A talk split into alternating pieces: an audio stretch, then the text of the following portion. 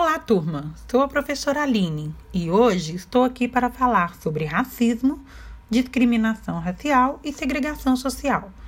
O objetivo deste áudio é despertá-los um pensamento crítico e reflexivo para a prática de uma atitude que visa construir um novo posicionamento perante a nossa sociedade no respeito às diferenças.